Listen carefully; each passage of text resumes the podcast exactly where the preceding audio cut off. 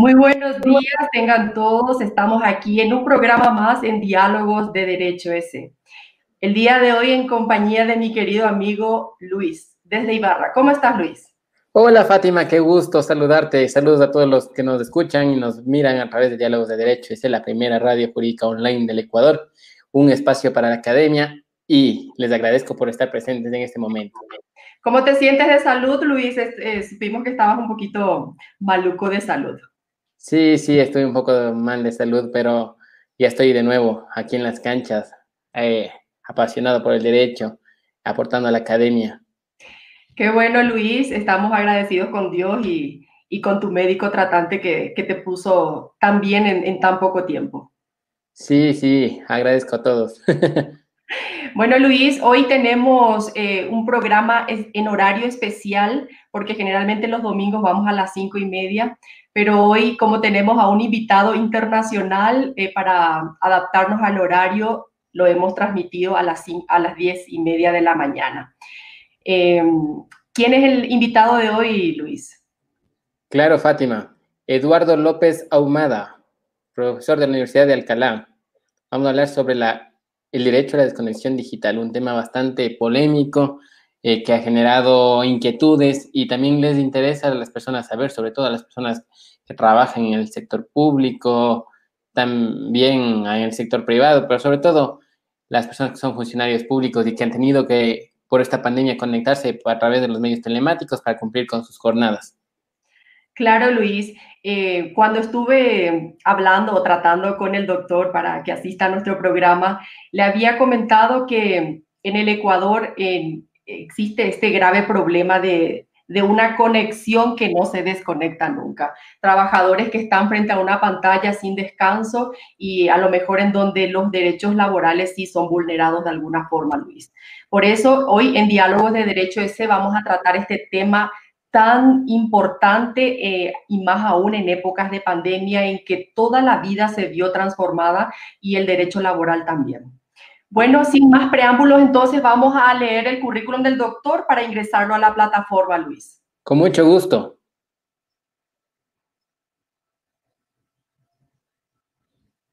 Con mucho gusto. Te escucho, Luis.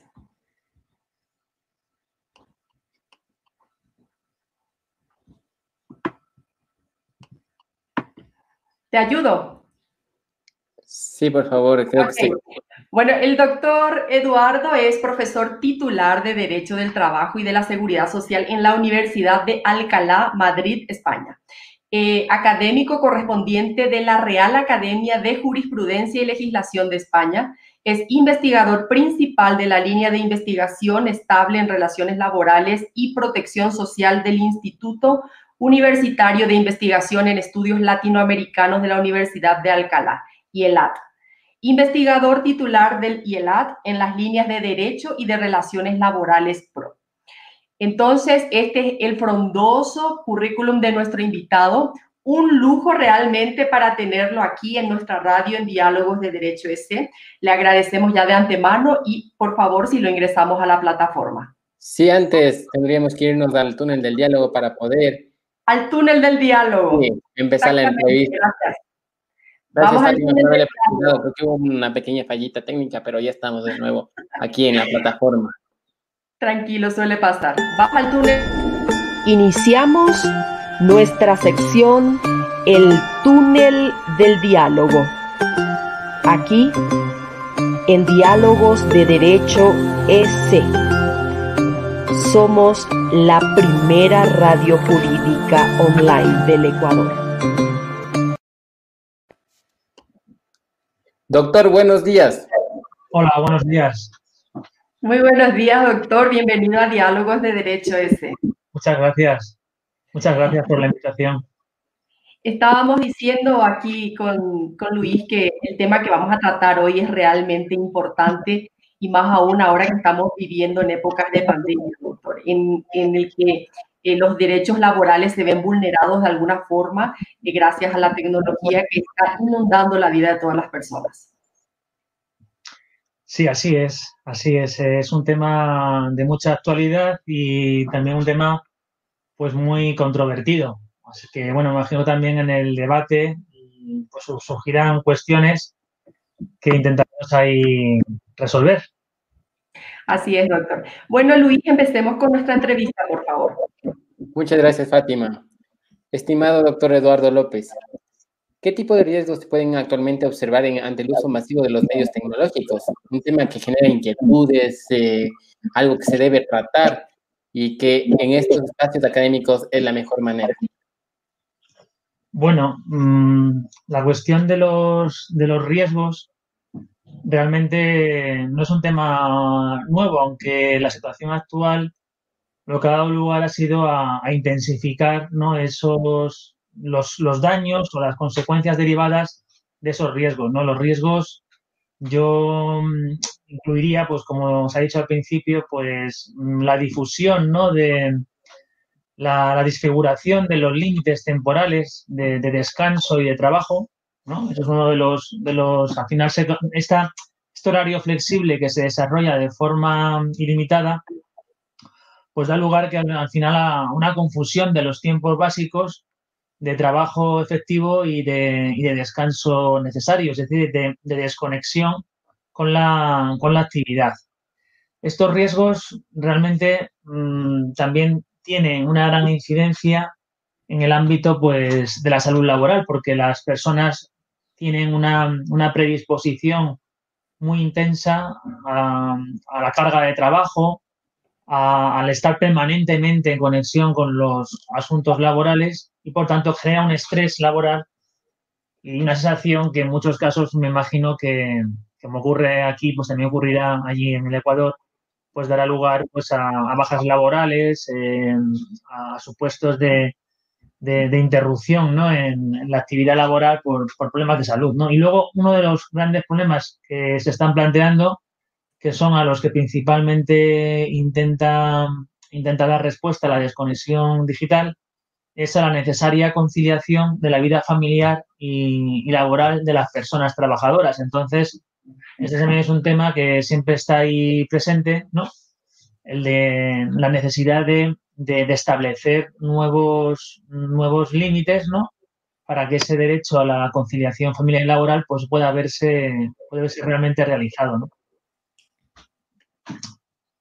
Muchas gracias, doctor. Contigo, Fátima. Gracias, Luis. Qué importante lo que está diciendo, doctor, esto de conciliar lo familiar con lo laboral, porque la tecnología como que tiende a llevarnos solamente a lo laboral y, y perdemos incluso la noción del tiempo, doctor. Pero en cuanto a esto, ¿cuál es la función del derecho y de su especialidad en relación al trabajo digital? Porque ahora ya no estamos hablando de un derecho laboral que conocíamos hace años, sino ahora estamos hablando de un derecho laboral digital. ¿Cuál sería la función del derecho y de esta especialidad en, en específico, Bueno, pues precisamente uno de los problemas que ha tenido mm, el derecho del trabajo, que está teniendo el derecho del trabajo, que precisamente el año pasado se cumplía el primer centenario de la, de la Organización Internacional del Trabajo y lo conmemoró con un gran, mm, un gran estudio, un gran acto institucional de, de, conmemoración del futuro del trabajo. Uno de los grandes, una de las líneas de ese futuro del trabajo era el trabajo digital, ¿no? Y su, su en las relaciones laborales. Porque la respuesta tradicional que ha dado el derecho del trabajo no ha pensado en el trabajo digital. Y de hecho, eh, el trabajo digital en, muchas, en muchos aspectos se ha introducido para intentar evitar o eludir el derecho del trabajo y, esos límites, ¿no? Puede ser, en primer lugar, podríamos decir, pues para buscar una prestación más flexible, ¿no? Más eh, que también viene a, desconfigurar la propia, la propia naturaleza jurídica del trabajo dependiente y por cuenta ajena pero también incluso lo habrán visto como mm, cuántas empresas se han realizado o se han, desarrollado bajo el modelo de, que incluso es previo a, la época del coronavirus y del COVID, se han desarrollado de forma previa mediante el uso de las plataformas digitales, ¿no? Por, pues, como una forma de, abaratar costes, de, eludir el modelo clásico de trabajo con derechos, protegido.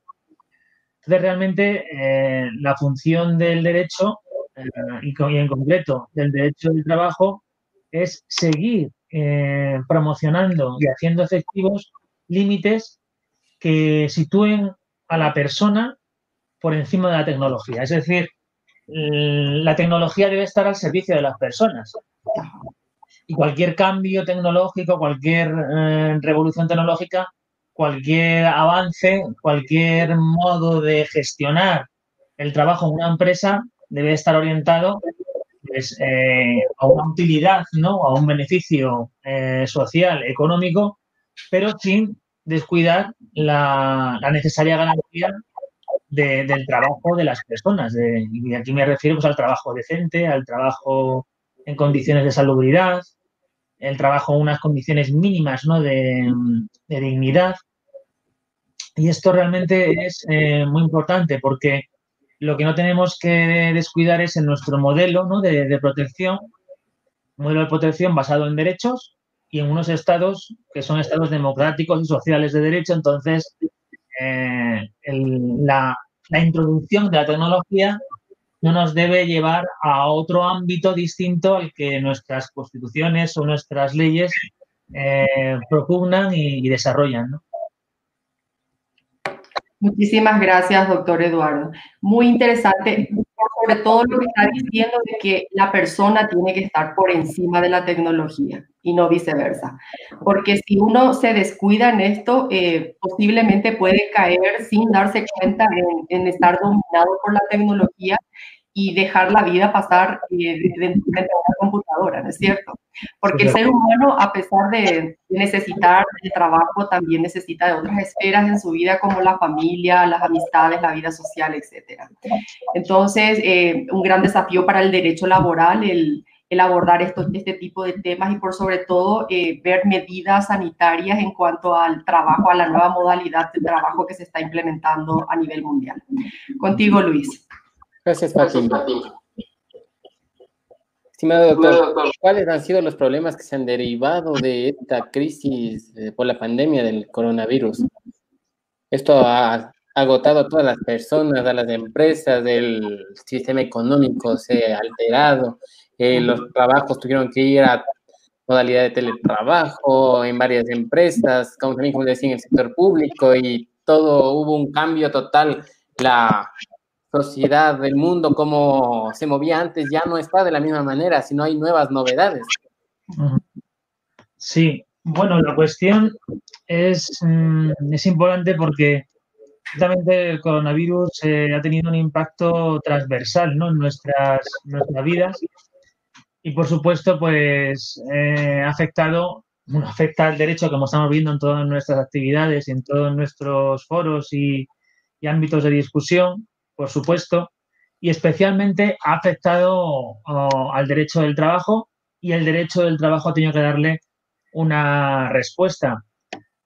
Yo diría que incluso el derecho del trabajo ha sido la primera respuesta que se ha dado a la situación provocada por la vicisitud del COVID-19 y precisamente por lo que decíamos antes, por la necesidad de proteger a las personas. Eh, veíamos que, era, estamos ante una sociedad, ante un mundo que no paraba, que las agendas eran inmutables, ¿no? que, que la economía prevalecía sobre las personas y sobre la salud, por ejemplo.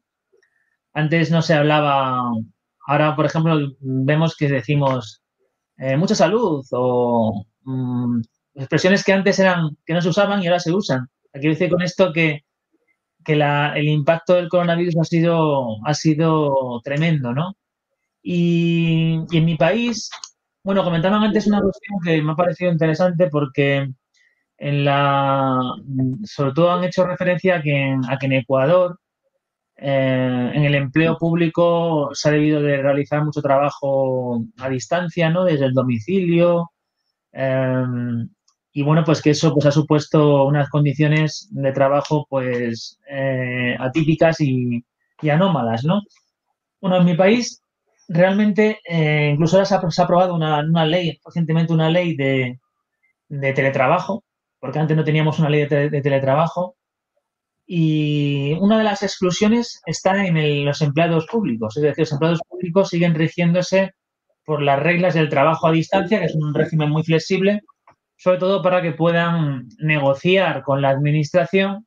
Eso es una de las cuestiones que en España está muy desarrollado, que es el tema de la negociación colectiva en el sector público que hay una obligación de negociar, que eso no ocurre mucho, no ocurre en muchos países, por ejemplo, eh, latinoamericanos. Mm, he tenido oportunidad, por ejemplo, de trabajar con, Perú sobre la situación de la negociación en el sector público.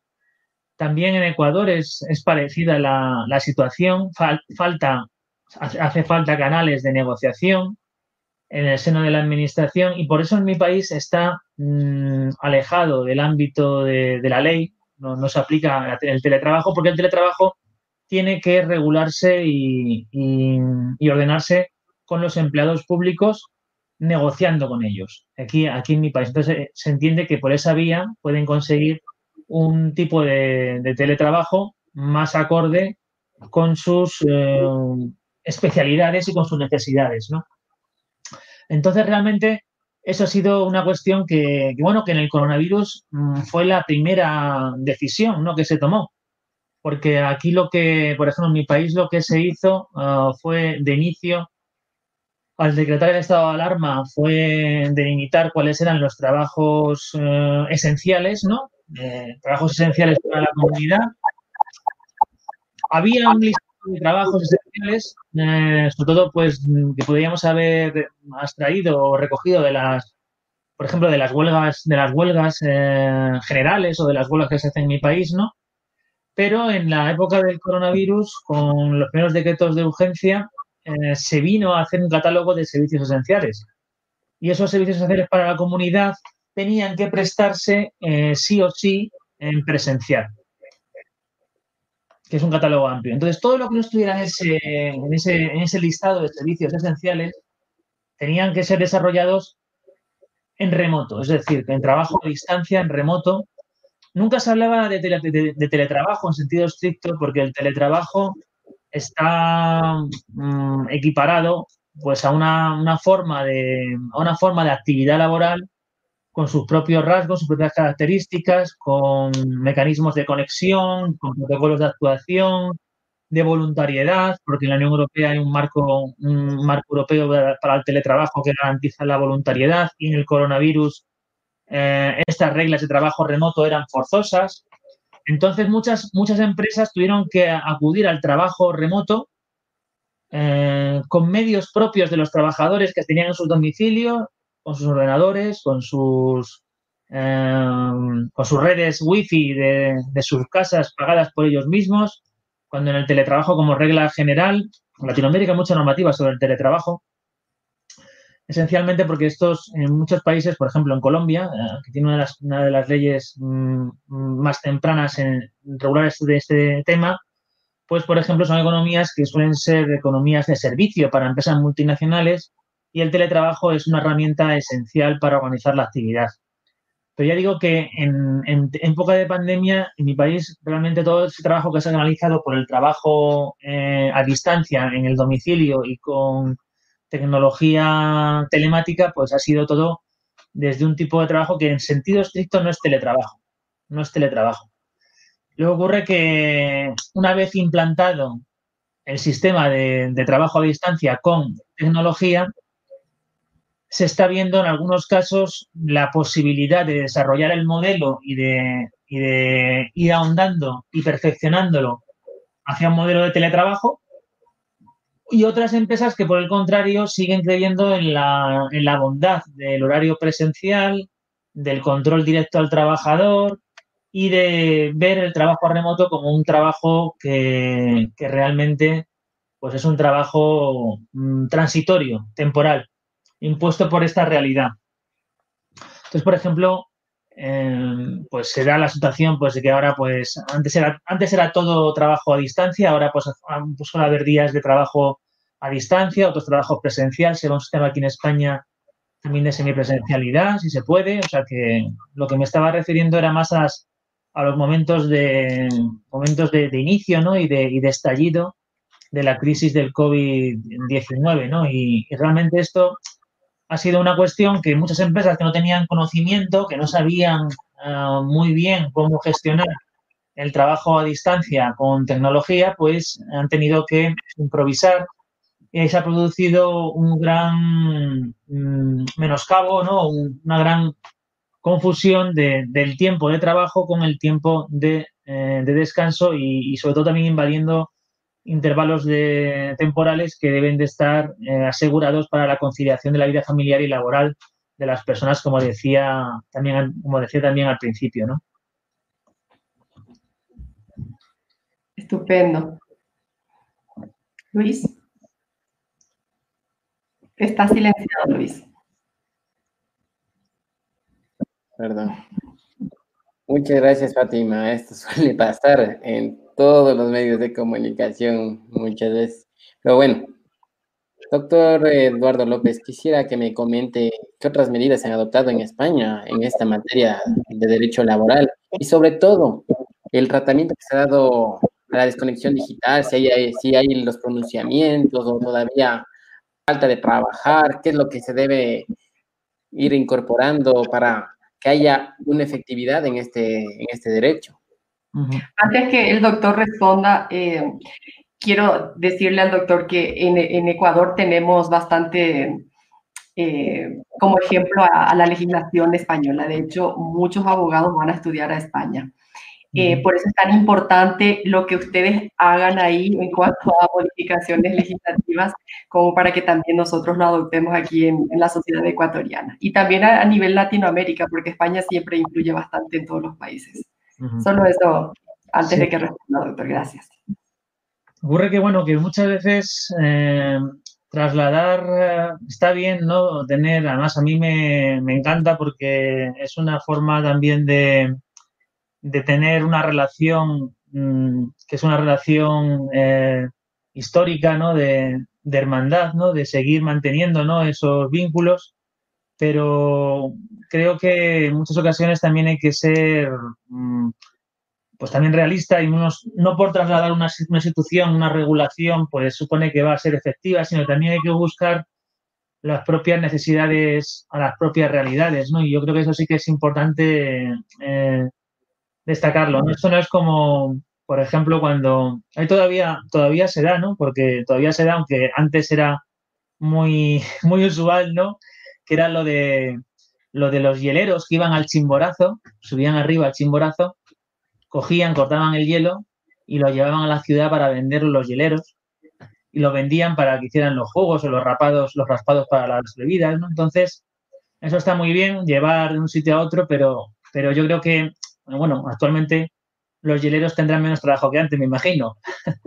Eh, pero es una tradición, ¿no? De, de llevar estas, de la, de, pues este, me refiero a este volcán, ¿no? Aprendiendo este paralelismo y, sí que, sí que, ya digo que la, pues, mm, por la relación nuestra mantenemos mucha relación con América Latina. Ahí está el, hecho que decían al principio de, el Instituto de Estudios Latinoamericanos en el que trabajo y es por esos temas comunes, pero también hay que mirar los temas con una visión también particular del lugar en el que, en el que están, ¿no? Porque, te digo, yo, pues por ejemplo, no sé si, si me llevo una vicuña del Chimborazo aquí a donde yo vivo, pues quizá no esté muy a gusto, ¿no? Y si me llevo de aquí, pues yo qué sé, pues no sé, un, un de ibérico, lo llevo allí al Chimborazo, pues tampoco. Pero bueno, la verdad que es, eso es un tema eh, interesante, ¿no? Que, conviene también, también discutir. Pero bueno, mi país, la verdad que las, medidas que se han realizado, la, última medida que, que se ha aplicado y que se ha aprobado ha sido la, de la ley del teletrabajo, que en mi país no había antes del coronavirus, no había una regulación del teletrabajo, estaba regulada en el artículo, el trabajo a distancia estaba regulado en el artículo 13. No teníamos, y sí que, por ejemplo, en América Latina hay muchas leyes sobre teletrabajo, en Brasil, ya digo, en Colombia me vienen, ¿no? Que, sí que hay, por, todos, que todos esos países de América del Sur están en una situación de, de competencia en dumping social para atraer inversiones extranjeras. Entonces tienen que tener legislaciones y normativas que sean atractivas para, animar a invertir en esos países. Pero realmente ya digo que en mi país ese no era el tema porque mm, había una referencia al artículo 13 de los trabajadores, la ley básica laboral, el Estatuto de los Trabajadores contemplaba en el artículo 13 trabajo a distancia y se remitía al, convenio marco europeo de teletrabajo que garantizaba la voluntariedad, la necesidad de negociarlo por convenciones, convenciones colectivas, convenios colectivos, muy dejando mucha flexibilidad a aquellos ámbitos en los que se fueran a realizar para ah, implantar y desarrollar el teletrabajo. Porque realmente tampoco el teletrabajo es una medida que haya, que haya sido, por así decirlo, implantada con mucha intensidad en mi país en los últimos años porque se considera que hay otras formas de trabajo más, em, más versátiles o con mucho más recorrido o más, más atractivas que el propio teletrabajo, con trabajos con, con gran autonomía, trabajos con gran autonomía, con margen de disposición, el trabajo móvil. O sea, ya como que el teletrabajo incluso quedaba, quedaba sobrepasado. Luego ocurre que el confinamiento obligatorio de las personas ha hecho la necesidad de regular el teletrabajo. Antes, justamente antes de, antes de la, de la pandemia, ya teníamos nosotros una regulación en la Ley Orgánica de Protección de Datos, teníamos una regulación del de, eh, derecho a la desconexión digital.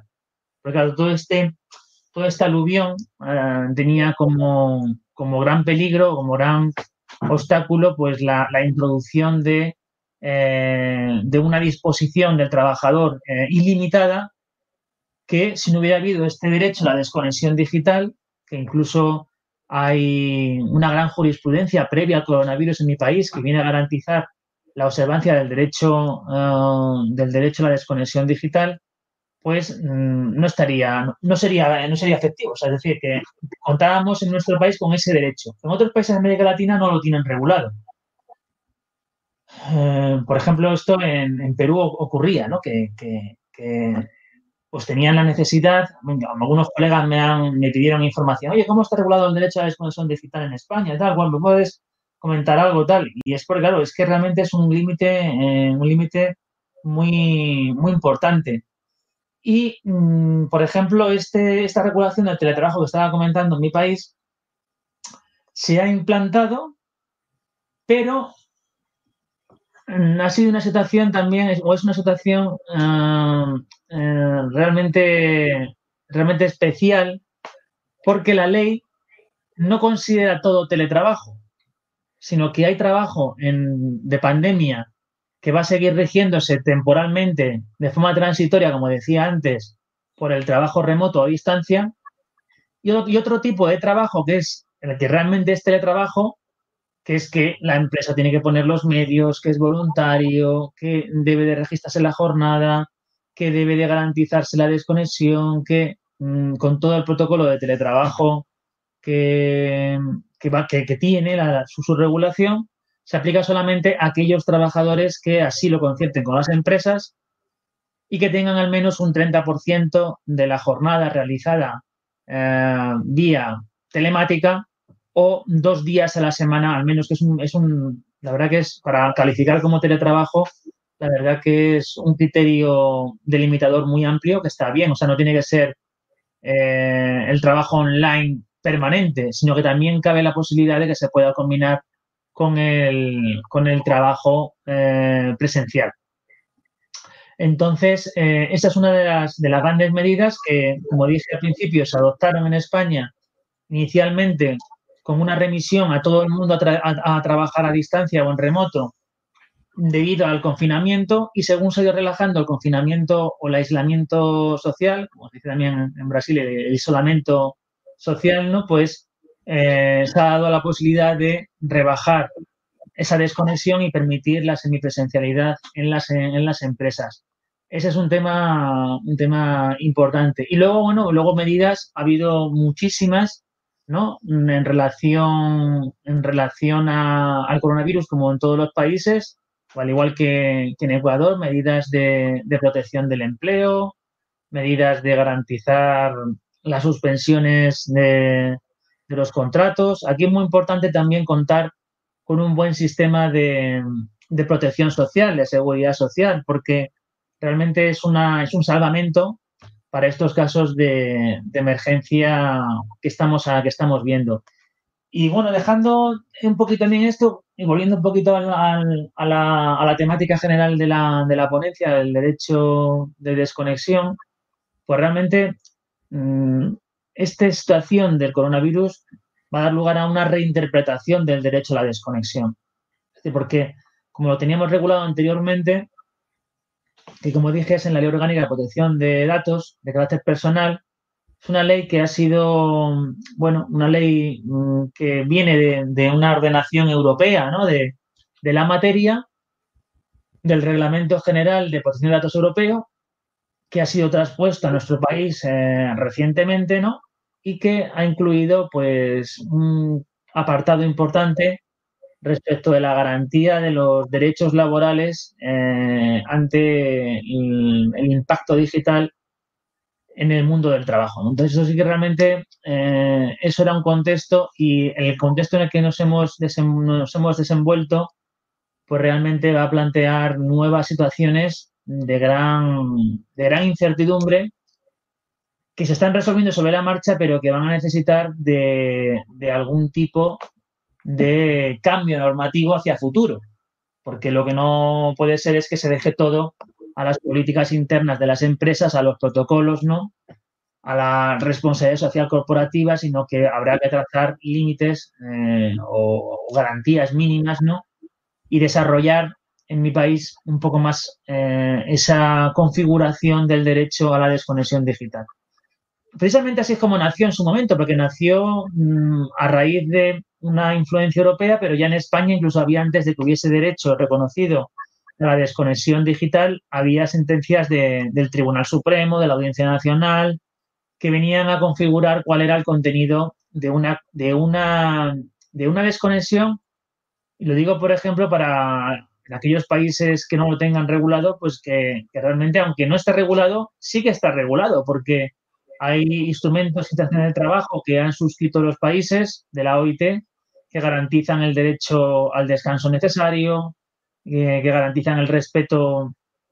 Eso está desde, ya digo, desde el siglo, vamos, desde el siglo pasado, en el 1919, que los congresos internacionales llegaron a la regla hasta de los tres ocho, ocho horas de trabajo, ocho horas de descanso y ocho horas de ocio. Y ya digo que está en mi país previamente a la regulación del derecho a la desconexión digital, ya los tribunales venían garantizando pues y, limitando, ¿no? Por ejemplo, viene a la mente un poco pues el tema de, la prohibición del uso del móvil fuera de, del horario de trabajo o, por ejemplo, el, usar eh, los mensajes, ¿no? realmente se da una situación por esa inversión, pero cada vez tenemos más cantidad de información eh, informática, cada vez es mayor la información y cada vez más se sobrepasa los horarios de trabajo, ¿no? Entonces, ese es el gran problema y como la, tecnología, la telemática permite transmitir con más intensidad eh, esa información, pues el problema va a ser siempre a más, a más, a más. Entonces, esto va a haber un poco que, actualizarlo y repensarlo. Eh, ya digo, en el coronavirus ha habido grandes excesos, ¿no? También creo que muchos, en muchos casos porque las empresas no estaban acostumbradas a gestionar ese tipo de trabajo y la situación que se ha vivido pues les ha obligado a tener que gestionarlo y no sabían o, se han encontrado y se han creado conflictos colectivos y que van a ir a los tribunales y que se van a tener que, resolver y que van a plantear nuevos, como dicen por allá, nuevos lineamientos eh, jurisprudenciales, ¿no? que a ver qué es lo que ocurre. O sea, que en ello también vamos a estar. Muchas gracias, estimado doctor. Ha sido un valioso aporte durante esta entrevista. Quería enviar un cordial saludo al doctor José David Ortiz, que estaba conectado aquí hace un momento. Eh, también invitarles a leer su artículo sobre libertad de expresión en el Ecuador, el estándar de Real Malicia, un análisis súper interesante. Salió eh, esta publicación esta semana. Por otro lado, también enviar un cordial saludo al doctor David Carrión Mora, del estudio, del estudio jurídico Caña y Ocaña, un profesional muy destacado al que estaremos invitando más luego y esperamos que nos acepte la invitación para también abordar el tema constitucional que le encanta.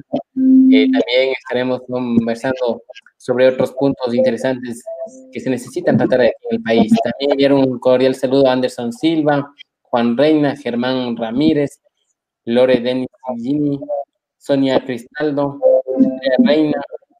Eh, también vamos a terminar la entrevista. Le agradecemos bastante por esta oportunidad, por haber aceptado nuestra invitación. Y nos vamos a las preguntas con Fátima González. Sí, Luis, sabes que el público que está ahora sintonizándonos eh, está totalmente alborotado porque tienen tantas preguntas sobre el tema que por cuestión de tiempo lastimosamente no vamos a poder hacerlas todas. Pero, por ejemplo, dice aquí el, doctor Galo Ortega dice, se debe incorporar al derecho positivo normas que ayuden a regular el teletrabajo. ¿Y cuáles serían estas normas? Pregunta el doctor Galo Ortega. Es que se ha cortado un poco, no he oído muy bien. Si, no, sé si... Pregunto de nuevo. ¿Se debe incorporar al derecho positivo normas que ayuden a regular el teletrabajo y cuáles serían esas normas? Sí, eso, eso realmente, eh, como digo, siempre hay un debate ¿no? sobre, sobre la forma de, de gestionar el teletrabajo. Mm, por ejemplo, en mi país, hasta ahora ha sido mm, una labor de, dejar libertad al teletrabajo. Es decir, el sector o las empresas de un sector que quieran desarrollar el modelo del teletrabajo tienen libertad y lo van a poder hacer en base a la negociación colectiva. Entonces, eh, mm, una, tendencia es esa. La otra es la de incorporar medidas, ¿no? La de incorporar medidas. Por ejemplo, una de las cuestiones que, en la ley de teletrabajo que, en, mi país se han producido, ¿no? Pues una de las cuestiones que tiene mayor intensidad en la regulación es el tema de la desconexión eh, digital, ¿no? de manera que se garantiza un horario personal fuera del trabajo a la persona. Eh, y se, traslada la, visión de la limitación ¿no? del uso de los medios eh, tecnológicos. Entonces, ese tipo de regulación, por ejemplo, ya digo que en cualquier normativa de, mm, que se quieran desarrollar, pues, pues debe de estar presente, no hay más con lo que está sucediendo, ¿no? Pero ya digo que, mm, por ejemplo, en mi país antes, como antes del coronavirus, había libertad de remisión a la negociación colectiva, pero sí que había algunas en la ley orgánica de protección de datos garantizaba con carácter general y transversal el derecho a la desconexión digital. Entonces, bueno, estos tipos de la incorporación de estas medidas son necesarias, ¿no? Ya sea en leyes de en leyes de teletrabajo o en normativas generales que, garanticen, que garanticen este respeto. Ya sea en la ley, por ejemplo, no sé, si fuese en la ley de trabajo general, ¿no? O, no sé, en una ley especial, por ejemplo, como en mi país, digo, que, viene a asegurar el derecho a la intimidad, ¿no? En el ámbito tecnológico, pues, pues también. Pero esto ya digo que depende mucho de la opción legislativa que, estemos viendo. Como comentaba también, en América Latina se ha optado por modelos de, regulación intensiva del teletrabajo. Pero para mm, canalizar el teletrabajo, como comentaba, desde el punto de vista de la gestión de las empresas eh, multinacionales y para hacer atractiva la, descentralización productiva hacia, hacia, América Latina, porque también en muchos casos el recurso a, esta, a, estas, a este ámbito regional y a sus países es porque el coste de mano de obra es, más económico que en otros países, ¿no? Por, por, eso esa regulación. Pero ahí debe de intensificarse como, y sobre todo con la situación del coronavirus, pues estas, estas medidas ¿no? de, protección de derechos fundamentales básicos como es el derecho pues, eh, a la intimidad, al descanso necesario, eh, a la garantía de un trabajo digno, que es en definitiva, porque no puede ser que sea en permanente disposición el recurso al trabajador. Tiene que haber unas garantías porque si no estamos volviendo eh, a los comienzos de la revolución industrial, finales del aquí en Europa, principios del siglo XIX, eh, por ejemplo, pues en América Latina también y también también en España también. Y realmente, pues, eh, ese abuso ¿no? en la disposición de la mano de obra fue lo que motivó la, intervención de las primeras leyes obreras.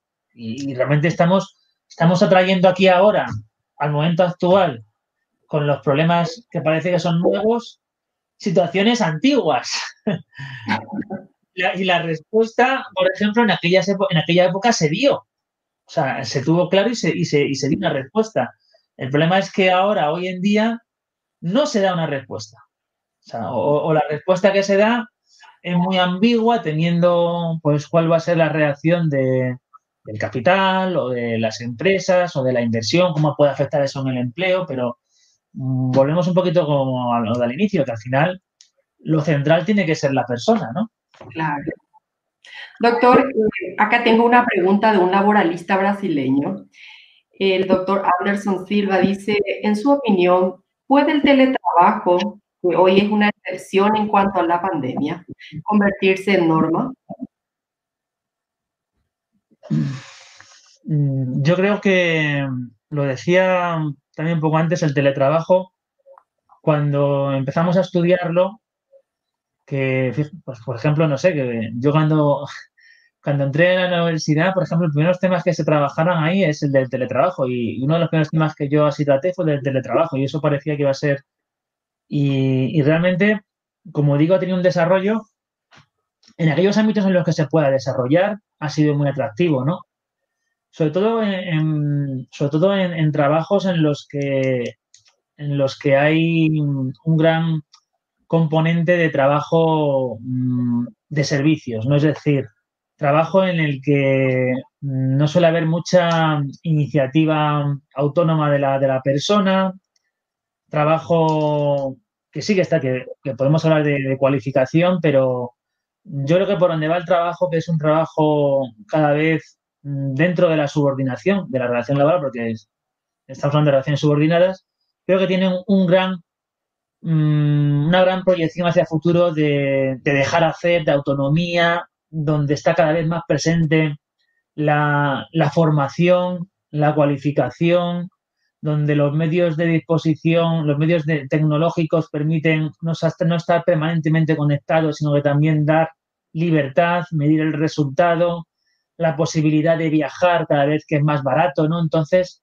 eh, lo que se crea es eh, un perfil de trabajador, mm, un, homo, un mobilis, que tiene que ser el trabajo móvil, que yo creo que, realmente es mm, mucho más, vamos, es mucho más atractivo. Yo creo que, y, yo ahí también diría que también está el problema ahí de la permanente, no una permanente disposición, sino el pensar que tienes a la persona en permanente conexión contigo para lo que quieras. También está ahí eso, eso presente, pero el teletrabajo es que depende mucho del ámbito. No creo que sea, no creo que se convierta en norma ah, o que se, se, estandarice. También lo, antes algo apuntaba cuando me refería a que muchas empresas, por ejemplo, en mi país, eh, esto es así también algún tema cultural, que se valora mucho el presencialismo.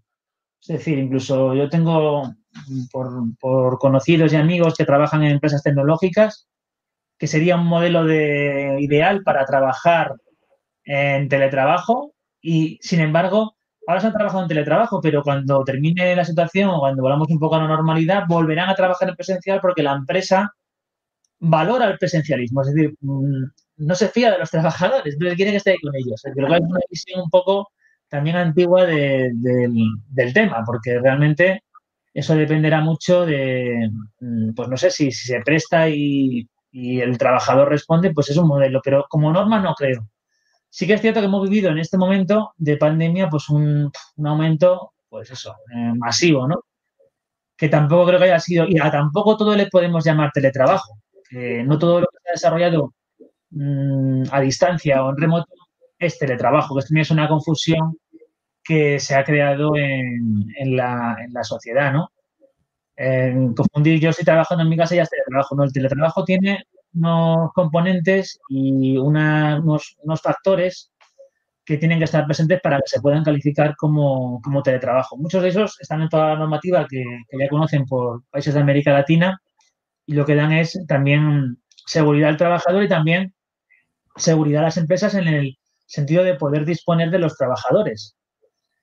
Pero no creo que, sea una norma, ¿no? Yo creo que, se, que, será una tendencia, pero no una norma, ¿no? Que se vaya a generalizar.